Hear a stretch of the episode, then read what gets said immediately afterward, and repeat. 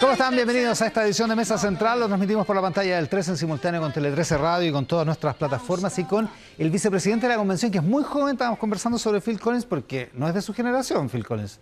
Mis hermanos mayores lo escuchaban. Sí, usted es mucho más joven. 33 años. Exactamente. Oiga, eh, buena semana tuvo la convención, intensa por decirlo menos. Así es, hemos tenido mucho trabajo. Bueno, primero quería decir que la presidenta mandó sus excusas por no poder asistir. Está trabajando duramente en, la- en el tema de la consulta indígena y es por eso que vine yo para poder dar respuesta a, la- a las dudas que tengan. Por favor, aceptado pues, totalmente. Pero estamos contentos de tenerlo acá, así que no se preocupe. Gracias.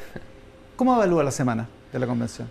Bueno, esta semana y estas semanas que se vienen son semanas bien intensas porque ya el día de mañana, lunes primero de febrero, se cierra el plazo para ingresar. El martes, martes 1. Perdón, el martes 1 de febrero se cierra el plazo para ingresar iniciativas de norma de los convencionales y de la ciudadanía. Es decir, el 1 de febrero ya está toda la carne en la parrilla y de ahí para adelante solo discusión e indicaciones de las normas. O sea, lo que hasta ahora se, se está presentando son, yo quiero que un artículo de la Constitución sea de esta manera. Y ese plazo se termina este martes. Así es, todas las in- indicaciones que se ingresan. Y desde el 1 de febrero, ya en las propias comisiones van a haber votaciones en todas las comisiones, votaciones en general, después votaciones en particular, que entrar a ver el detalle, después indicaciones, y después de eso se empiezan a votar en el plenario, que el 15 de febrero es un día muy importante, Iván, porque el 15 de febrero será el primer plenario donde votaremos las primeras propuestas de norma constitucional. En el Pleno. Así es. Con- y ahí ya se necesitan dos tercios para su aprobación. Pero mire, le propongo lo siguiente. Dejemos reservado un momento el, el procedimiento y lo explicamos bien, pero antes quiero que, que hablemos sobre esta semana que fue, yo diría particularmente particular para la convención, porque de alguna manera hubo mucho ruido alrededor de las normas que se, que se empezaron a aprobar a nivel de comisiones. Así es. ¿Está de Bueno, acuerdo usted? Bueno, efectivamente ha habido, a, a mi juicio, Iván, ha habido algo de sobrereacción como consecuencia parcial de no conocer bien el flujo de la norma. Por ejemplo, se escuchó preocupación porque se había rechazado una norma en relación a propiedad. Sí. Entonces, yo invito a la gente que está en la casa que ponga chileconvención.cl, escriba eh, documentos, iniciativas de norma, y allí, si tú pones propiedad, te vas a dar cuenta que hay seis normas, al menos, que hablan sobre propiedad. Entonces, una de ellas se rechazó en una comisión, y eso no significa que el tema no se vaya a discutir en otra comisión, que es la Comisión de Derechos Fundamentales. Entonces va a pasar en las próximas semanas que, por ejemplo, quizás yo voy a votar en contra de varias propuestas de salud, ¿Ya? pero sería absurdo decir que estoy votando en contra del derecho a la salud, que por cierto es una de las cosas que mucho me interesa. Ya, o sea, efectivamente eso puede pasar. Y eso es porque hay muchas normas donde un mismo principio eh, aparece repetido, por decirlo así. La misma materia está tratada en muchas normas de distintos colectivos y en general se va a imponer la norma que logre más consenso en distintos colectivos. Y Ya. ningún colectivo tiene 103 integrantes, entonces necesitamos conversar entre distintos colectivos para llegar a los acuerdos. 130 integrantes que son los dos tercios de la convención. Así es. Ahora, eh, lo que pasa es que de todas maneras llama la atención que se van configurando ciertas votaciones que resultan mayoritarias, digamos. Algunas de ellas por dos tercios en la comisión, digamos. Lo que, lo que llama la atención respecto de que tienen un futuro, que tienen un vigor que las puede hacer prosperar, digamos. Y por eso hay gente que, que- que se alarma. ¿Es razonable que se alarmen o todavía hay que esperar? Yo diría que hay que esperar cómo se va dando la discusión y las votaciones en general, por decirlo de alguna manera sencilla, de alguna manera es una cosa así como el título de la canción, porque el desarrollo va a ir siendo en votaciones específicas y posteriormente con las indicaciones. Y hay cosas, por ejemplo, hemos hablado toda esta semana sobre la monocameralidad, Sí. sobre el tiempo de duración de los jueces, de las altas cortes, y son el- votaciones que ha habido en las comisiones y se ha ganado por uno, por dos votos, entonces falta mucho que se vaya ordenando el mono, por decirlo muy chileno, con indicaciones, votaciones en específico hasta llegar al pleno. Vamos a hablar de, de- a propósito de ordenar el mono a, partir de una columna. No sé si alcanzó a leer la columna del Pato Fernández hoy día. No. El del no convencional, pero eso dejémoslo, reservémoslo por un momento. ¿Por qué no explicamos bien el proceso? Ya, usted dice, el martes próximo se termina el plazo para proponer normas. Ya, o sea, de ahí en adelante, usted dice, está toda la carne en la parrilla, estas son las normas que vamos a discutir. De ahí en adelante ya no se puede agregar nada, pero sí se pueden hacer indicaciones respecto a las normas que hay. Así es. La, primer- la primera está, es, un, sistema semicircular, podríamos decir. Porque en las comisiones se van discutiendo los temas y hay, por ejemplo, cinco propuestas de norma de salud, por poner un ejemplo. Ya. Y algunas se van a ir eh, cancelando o, o votando en contra y otras van a ir subsistiendo.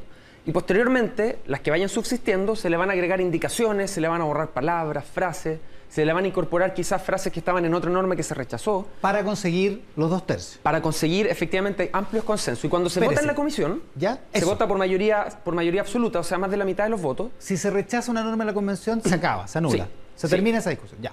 Y si se aprueba, esa, si se aprueba con mayoría absoluta, esa norma se toma y se va a la comisión, al plenario, al hemiciclo, el ¿Qué lugar es lo que va a comenzar el 15 de febrero? Así es. ¿Ya? Y en el hemiciclo se vota. Si se aprueba por dos tercios, por 103 votos, se toma esta norma y se va a la bolsa de las normas aprobadas. Ya. Si se rechaza esa norma, vuelve a la comisión. Y en la comisión se tiene que rediscutir, probablemente morigerar algunos aspectos para lograr consensos más amplios y vuelve en una segunda oportunidad al hemiciclo. Ya. Si en esta segunda oportunidad se rechaza, la norma se extingue. Si en esta segunda oportunidad... sea, una norma, ya, una norma, una norma rechazada puede tener una segunda vida en el Pleno. Así es. Y si en la Con segunda ya. se elimina, la norma, digamos, desaparece y si se aprueba, se toma de nuevo y se pone en la bolsa de las normas aprobadas. Ya, pero por ejemplo, eh, esta semana se rechazó la eh, bicameralidad, digamos, o sea, que haya Cámara de Diputados y Senado. ¿Eso significa que se acabó esa discusión, que, que no puede volver al- el Senado a revivir, entre comillas? La comisión tendrá que ver la discusión y eventualmente puede pasar, Iván, que vayamos al hemiciclo, que no se logren los dos tercios con esa propuesta de norma y tenga que volver a la comisión, volver a rediscutirse, buscar alguna otra alternativa. Y que, los, y que los convencionales decían, por ejemplo, como una indicación, eh, volver a reponer el- que existe el Senado. Es factible. Sí, Eso podría pasar. Exactamente, por eso las discusiones no están cerradas. Además, hay algunas discusiones, por ejemplo, que se entremezclan. En la Comisión de Descentralización se ha planteado la posibilidad de que haya unas asambleas regionales, así como consejos regionales, pero que tengan algunas y atribuciones, por ejemplo, de legislativa en cosas locales. Sí, que suena bien federalista. Así, entonces, bueno, de alguna manera quizás eso juega un rol de segunda cámara, o sea, son discusiones abiertas que vamos a tener y yo creo que aquí es súper importante, Iván, decir algo, con mucha claridad. No hay temas vetados, no hay ninguna razón. Entonces, si a alguien se le ocurre discutir, por ejemplo, el tiempo de duración de los jueces de altas cortes, no lo podemos discutir. ¿Es un tema prohibido, vetado? Por cierto que no, si estamos en un proceso constituyente. Y esas son las cosas que se discuten en los procesos constituyentes. Por cierto que uno podría estar de acuerdo o no estar de acuerdo. Claro. Pero tenemos Pero- que abrir la discusión, para eso Pero, estamos. pero es legítimo que se discuta, dice usted. Por cierto. Cualquier cosa. O sea, lo raro, lo triste sería que no se discutieran esas cosas. Mm. Lo importante es discutir de buena fe, escuchar a todas las voces, a los expertos y expertas, a la academia, a la ciudadanía y tomar la mejor decisión. Entonces, a lo mejor fuimos un poco rápido, pero se empieza este proceso el 1 de febrero, se empiezan a discutir y el 15 empieza, el- empiezan los plenarios. Así es. En esos plenarios se tienen que aprobar por dos tercios las normas. Correcto. Y empieza este, este asunto circular.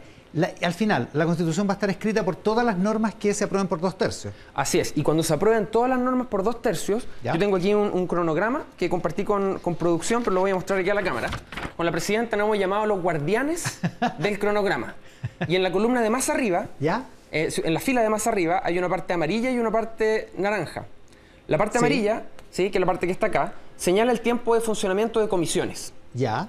Y cuando se acaban las comisiones, que va a ser a finales de abril, vamos a tener todas las normas ya aprobadas por quórum de dos tercios y vamos a pasar a la segunda parte, que es la parte de armonización. Que es la que parte ahí. más, más que no sé qué color es ese como Salmón, quizás. Sí. ya. Entonces, ¿qué consiste esta parte, Iván? armonización. ¿ya? Armonización. Vamos a tener entonces esta bolsa de todas las normas aprobadas y es posible que algunas normas entre sí toquen aspectos similares de manera distinta o que la redacción no sea armónica. Es como cuando hace un trabajo para la universidad y cada compañero pone su parte en el Word. Uno lo lee No y acuerdo, bueno, fue hace mucho tiempo. se nota, ¿cierto?, que hay distintas eh, personas. Entonces, la Comisión de Armonización va a tener la tarea de tomar todos estos artículos que fueron aprobados por dos tercios y transformarlo en un texto uniforme, armónico, corregir la redacción y el estilo. Perfecto. Y esta comisión, y esto es muy importante, va a estar conformada por 44 convencionales constituyentes. Es decir, va a tener representación de todas las fuerzas políticas. Y esta comisión, Pero no va a cambiar el fondo. eso te iba a decir, exactamente, esta comisión no va a tener goma ni lápiz, va a tener destacador, así hemos dicho. Ya. De alguna manera la comisión va a sugerir, oye, esto recomiendo borrarlo porque se repite en tres partes, entonces no tiene sentido. Ya. Recomiendo cambiar este párrafo para allá. Y cada una de esas indicaciones van a ser votadas de nuevo en el plenario por un quórum de dos tercios. Las indicaciones que salgan de la Comisión de Armonización. Así es. Ya, y, es- ese- y ese es el último trabajo. Ese es el último trabajo. Y el último pleno de votación de indicaciones de armonización sería la semana del 20 al 24 de junio. Ya. Eh, ese, ese es el proceso completo. Así es. Del 20 al 24 de junio. O sea, tendríamos a finales, a finales de junio tendríamos un texto. Tendríamos la Deberíamos propuesta tenerlo. y nos queda una semana de colchón, digamos, que Claro. eventualmente vayamos a usarla para resolver algunos aspectos que hayan quedado abiertos. Y que como somos los chilenos, capaz que la ocupemos, digamos. O sea, puede ser. La fecha límite es el 4 de julio, que es cuando se disuelve la Convención Constitucional. Porque ahí se cumple un año de su, de su funcionamiento. Ya, ese es el proceso completo. Y en ese, en ese proceso, dice usted, es legítimo discutir cualquier cosa, como por ejemplo la duración del, eh, del periodo de los jueces. Así es. Una cuestión que sacó chispa en la Corte Suprema esta semana, pero que al mismo tiempo sacó chispa en, los convencio- en algunos convencionales, digamos. Eh, si es legítimo que la Convención discuta sobre todo, ¿no es legítimo que un poder del Estado tenga una opinión respecto de lo que se está discutiendo? Bueno, la constitución actual, Iván, establece que cuando hay leyes que pueden modificar el sistema judicial o el poder judicial, la Corte Suprema debe pronunciarse. Entonces hay quienes han dicho, bueno, esto de alguna manera se podría interpretar que es extensivo para la constitución. Y hay quienes han dicho, no, en realidad no corresponde porque esto es otro poder del Estado. Entonces hay una discusión ahí que los abogados, los académicos, los juristas podrán tenerla y por cierto que es interesante. Desde mi perspectiva, es legítimo que ellos opinen, pero es razonable considerar que la decisión es autónoma del órgano constituyente. Y esa es una opinión, como puede ser una opinión de un centro de estudios, de una universidad, y que las y los convencionales podrán ponerla en consideración al momento de deliberar. Pero el y- órgano es autónomo. y tiene el peso de quien la emite, pero no más que eso. Así es, Porque el órgano es autónomo. así es. La ¿Y los- convención es y- autónoma. Y, y- y los jueces de la Suprema pusieron en duda la, la autonomía? Bueno, el propio ministro eh, de Justicia, que estuvimos en la convención hace algunos días, él dijo, la convención es autónoma, lo, de alguna manera lo reforzó, y a juicio de él y a juicio mío también, que otros órganos opinen, no vulnera ni pone en riesgo la autonomía de la convención constitucional. Hay, una, hay un cierto resquemor porque en las redacciones que se están haciendo no se habla de poder judicial como un poder del Estado, sino más bien de sistema judicial. ¿Usted entiende la diferencia y por qué se elige esa frase? Porque al- algunos creen que es como para bajarle el- el un cierto nivel al- al- a lo que conocemos hoy como poder judicial. Así es. Bueno, efectivamente la discusión la, la- la- se está teniendo actualmente, una discusión que no está resuelta, pero de nuevo, Van, yo creo que aquí lo más importante, lo más importante es que no hay temas vetados. Y yo tengo la percepción de que hay muchos grupos de la sociedad que en relación a algunas preguntas, algunas materias, pareciera ser que hay cosas que no se pudieran discutir. Y yo creo que eso es lo bonito de un proceso constituyente, que podamos poner las cartas sobre la mesa y discutir cómo queremos distribuir el poder en Chile. ¿Por qué dice que hay grupos que creen que hay cosas que no se pueden discutir? Porque hay alguna gente que piensa que los convencionales son demasiado refractarios y que no les gusta ninguna, ninguna opinión ni ninguna crítica. Hemos tenido en el proceso constituyente mecanismos de participación que nunca antes habíamos tenido en Chile. Por ejemplo, la iniciativa popular constituyente, que hay más de 40 normas que ya juntaron las 15.000 firmas y que serán discutidas, cabildos, encuentros nacionales, o sea, ha sido una cantidad de participación nunca antes vista. Entonces, la verdad, yo creo que está alejado de la realidad decir que el proceso constituyente es refractario a la opinión de la ciudadanía, sino todo lo contrario.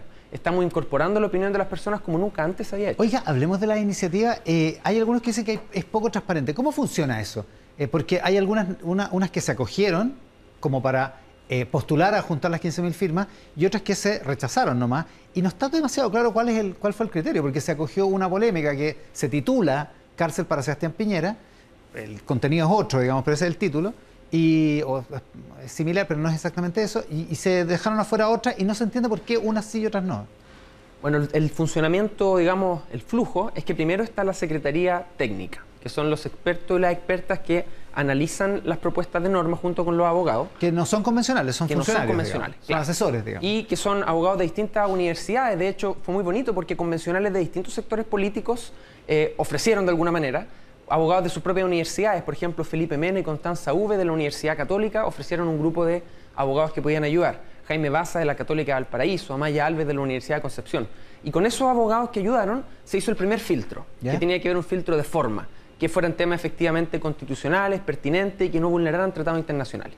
Después de pasar esa primera parte, una comisión mixta compuesta por convencionales y Secretaría Técnica del visto bueno en las normas. Y pasó las últimas semanas que llegaron decenas y cientos de normas, entonces los convencionales se dividieron, un grupo vio una norma, otro grupo vio otra, y de Ya. alguna manera fueron aprobando las O normas. sea, podría haber una disparidad de criterios ahí. O sea, en cuanto Porque- hay criterios que están establecidos, pero Claro. como son distintas personas, como por ejemplo en medicina, cuando distintos médicos atienden a un paciente, las enfermedades son las mismas. Pero a veces el ojo puede ser ligeramente distinto porque son procesos humanos, O pero como, con cuando, criterios o como establecidos. cuando distintas cortes ven los mismos casos parecidos y fallan en ligeramente distintos. Lo importante es que la Secretaría y la Convención no tenemos la atribución de referirnos al contenido ni modificarlo. Ya. O sea, lo importante es que el Ya, contenido lo que pasa cumpla que, ciertos criterios. Por ejemplo, rechazaron una que era por el derecho a comer carne. Y se entiende porque se entiende que, la, que algunos la, que la, quieran rechazar o estén en contra de eso. O el derecho a que el centella cueste 100 pesos. Ese también se fue considerado impertinente. Fue impertinente. Y, se, se, aprobó la de cárcel para Sebastián Piñera. Claro, porque esa norma en particular, en su contenido normático, en la propuesta de artículo, normativo, perdón, era una propuesta razonable y pertinente, que tenía que ver con las garantías de los derechos humanos y la relación de los presidentes con la ciudadanía. Entonces, el título es como un título de fantasía porque aun, cuando eso se aprobara y quedara en el texto constitucional, eso no va a reflejar el título de la, de la propuesta, sino más bien el contenido. Ya, pero ¿fue prudente que aprobaran algo así o fue un gustito? Mira, a mi juicio, eso está en norma con el reglamento que hicimos y nadie vio que en el reglamento podía haber alguna frase de esa característica. Perdón, cuando hicimos el reglamento no se consideró que, eso pudiera, eh, digamos, ser un problema y las palabras, las que se pueden dejar fuera son las iniciativas de norma que en el título tienen grosería o palabra insultante. Y esto no, se, no, no constituía claro, en una no grosería. En rigor no es un insulto, no es una grosería. Eh, puede ser un mamarracho, como han dicho algunos, desde el punto de vista legislativo. Es que no es la propuesta de norma el título. No, claro. Pero bueno, tampoco es, Usted la leyó, ¿no? Bueno, sí, yo la leí. Y además hay algo muy importante, Iván. Nosotros no podemos pensar que las iniciativas populares de norma como mecanismo de democracia se saltan la deliberación. O sea, las normas ingresan, se discuten en las comisiones, se discuten en el plenario y pueden estar sujetas a cambio. Y esto que tú llamas que tú llamaste mamarracho que llegó de la ciudadanía puede sufrir algunas modificaciones para armonizarse y para quedar con mejor técnica jurídica. Porque la gracia es Claro, porque siguen el mismo camino que escribimos antes con las normas de los convencionales, digamos. Así es, las normas que juntaron las 15.000 firmas siguen el mismo camino que las normas que ingresamos los convencionales. Entonces pueden estar sujetas a modificación, a ajuste de algunas palabras, para que quede con aspectos técnicos y, eh, legislativos razonables. La derecha se queja de que se votan en contra eh, em, eh, propuestas solo porque vienen de la derecha, porque después se aprueban unas que según ellos son iguales, pero que vienen de la centroizquierda o de la izquierda y sí se aprueban. ¿Lo ha visto usted? ¿Lo, lo, considera razonable el reclamo? Mira, hay propuestas que han sido votadas por más de 100, 110 votos ingresadas por la derecha en el plenario. En el reglamento, por ejemplo, en el catálogo de derechos de la Comisión de Derechos Fundamentales, hay varios derechos que hoy día estamos discutiendo que fueron ingresados por la derecha y tuvieron más de 100 votos. o sea, no es que les digan que no a todos. Claro, eso es lo primero. Y lo segundo, ninguna coalición, Iván, tiene 103 convencionales. El Independiente Nueva Constitución, los socialistas, el Frente Amplio, movimientos sociales, o sea, todas y todos estamos obligados a conversar con otros sectores, buscar amplios consensos, ceder algunas cosas y ganar otras, y así vamos a lograr tener los votos. Entonces, si hay un grupo, como por ejemplo el grupo de la derecha, que les parece que todo lo que ellos han propuesto se ha rechazado, entonces yo los invito a conversar con otros convencionales para ampliar los consensos. Porque aquí nadie puede, digamos, guardarse en su grupo y decir, ya, voten mis normas y apruébenme. es que el problema, parece ser, el problema parece ser que no se han buscado los consensos. De hecho, una, fue noticia que hubo una especie de acuerdo por el tema del presidencialismo entre el Partido Comunista y los convencionales de derecha, porque, porque ha pasado muy poco en la convención. De hecho, la columna que yo le mencionaba al Pato Fernández, que tiene esta, esta columna semanal en el mostrador, donde va haciendo una especie como de crónica de la convención, la de hoy es, bien eh, compleja, diría yo, por el estado de ánimo de un convencional que ha sido un militante importante de la convención, ha sido un apoyador importante desde antes de que, de que fuera electo. El desorden es grande, abunda el cansancio y la dispersión, no hemos conseguido estructurar una coordinación política y hay, en efecto, buenas razones para la desazón. ¿Qué piensa? ¿Quién dice eso, perdón? Pato, Fernández. Mm. Bueno, yo considero que el proceso ha sido efectivamente muy difícil, muy complejo, y yo quiero además decir que se viene más complejo todavía, porque vamos a empezar a discutir los temas de fondo. Pero no hay ninguna razón, nadie dijo que esto iba a ser fácil, y no hay ninguna razón para temerle a la democracia y a la conversación. Yo creo que el mejor resultado de todos los posibles los vamos a lograr haciendo lo que estamos haciendo. Básicamente conversando, dialogando y llegando a consenso amplio, Iván. ¿No hay una carencia de coordinación de, modo de tener eh, capacidad de lograr esos consensos? Hay situaciones en las que hemos podido lograr estos consensos y hay situaciones en que no hemos podido lograrlo. Pero lo importante es que aquí tenemos un cronograma con fechas establecidas y esto nos obliga a que antes del, del lunes 25 de abril, que es cuando se instala la comisión de armonización, ya tengamos los acuerdos tomados. Ya que son ustedes guardianes del programa, como dijo eh, usted y la, presidenta em, de la convención, ¿eso quiere decir que de, la, de parte de la convención, de parte de los convencionales, no va a salir ningún requerimiento, ninguna petición para que se amplíe el plazo? Bueno, nada está escrito en piedra, nada. Y por cierto que el plazo de término de la convención es una es un, es un punto que podría eventualmente discutirse por alguien. Pero la presidenta y yo, junto a la mesa directiva, hemos considerado que tenemos que hacer todos los esfuerzos por cumplir los plazos que ya están establecidos. Y si esa discusión alguien quiere darla, bueno, que la den en el espacio que corresponde, que es el Parlamento. Pero nosotros no, vamos va a a salir, trabajar, no va a salir de ustedes, digamos. nosotros vamos a trabajar para cumplir estos plazos establecidos en este cronograma. Ya. Oiga, eh, a propósito, tuvieron una reunión por la consulta indígena esta semana con Sí. el gobierno. Así es, con el ministro de Educación y el ministro de las Express. ¿Cómo, ¿Cómo fue esa reunión? Porque entiendo que no fue, o sea, que hay, que hay, que hay algunas dificultades para la consulta indígena. Bueno, hay muchas dificultades para el proceso completo, que yo diría más bien muchos desafíos. Hay muchos desafíos que resolver y por el momento hemos ido enfrentándolos y hemos ido cumpliendo los tiempos. En particular, lo de la consulta indígena, la presidenta se ha tomado esto personalmente en conjunto con los escaños reservados, conmigo también hemos tenido múltiples reuniones. Y la verdad hemos logrado ir configurando el mecanismo para poder eh, hacerlo en los plazos que están establecidos. Y la reunión que se solicitó al gobierno, que fue una reunión además muy cordial, se expuso cuáles eran las necesidades y ellos pusieron a disposición todo lo que tenían disponible, que básicamente es ayuda en infraestructura, en recursos humanos, que tiene el Ministerio de Educación, que ya ha hecho consultas indígenas anteriormente. ¿Y es cierto que el gobierno puso reparos al- a, a la manera en que ustedes han, no sé si gestionado, pero por lo menos proyectado los gastos y los plazos de esa consulta indígena? Bueno, el ministro Osa fue muy claro en esa reunión en decir que teníamos que mantener separadas las aguas. Él dijo, nosotros, como gobierno, los vamos a ayudar en lo que ustedes requieran, pero los responsables son ustedes. Y de la misma manera nosotros le respondimos al ministro Osa que la responsabilidad del flujo de la norma y la responsabilidad de hacer la consulta era de nosotros. Y nosotros consideramos que la tarea como las hemos estado haciendo hasta el momento logra cumplir los plazos y logra además estar en los estándares internacionales para este tipo de consulta. Hecha en, en los plazos que, está, que, están diseñando, que, está- que han diseñado ustedes, digamos. Ese es el principal desafío y el plazo, Iván, porque las consultas indígenas, por ejemplo, del Ministerio de, de Educación que se hizo hace algunos años atrás, dura uno o dos años. Sí, po. Ahora nosotros tenemos un par de meses. Y yo creo que un ejemplo muy bueno para entender esto es lo que pasó con la vacuna del COVID. A ver. En la investigación de las vacunas, habitualmente se toma varios años porque son varias etapas consecutivas, Claro. fases consecutivas. En este caso de pandemia tuvimos que resolverlo muy rápido y las etapas fueron paralelas. O sea, mientras se iba haciendo la primera etapa, se hizo la segunda y luego la tercera en paralela. Entonces, aquí en el proceso de consulta indígena, mientras vayamos levantando la información en los territorios con los propios pueblos indígenas, va a estar siendo digitada en paralelo y la sistematización, que es la tarea final, se va a empezar a hacer al principio también. Entonces vamos a solapar las tareas para Ya. poder hacerlo en menos tiempo sin afectar la calidad del estudio. Ya, ahora, hay una amenaza posible que es, ¿qué pasa si fracasa la consulta indígena? ¿Eventualmente queda en tela de juicio todo el proceso? ¿Todo el proceso constituyente? La, la consulta indígena no va a fracasar. La consulta indígena será exitosa, estamos haciendo todo lo que hay que hacer para que sea exitosa y contamos con el apoyo de los 17 escaños reservados de pueblos originarios, contamos con el apoyo de la sociedad de, de municipalidades, contamos con el apoyo de la sociedad de gobiernos regionales, con, la- con la- el apoyo del gobierno a través del Ministerio de Educación y la Secretaría General de Gobierno. Contamos con el apoyo del Instituto Milenio de Datos, que va a hacer un trabajo de joyería, que está evaluado en más de 10, 15 millones y nos van a cobrar 2 millones para que además ahorremos plata por un trabajo de alta calidad.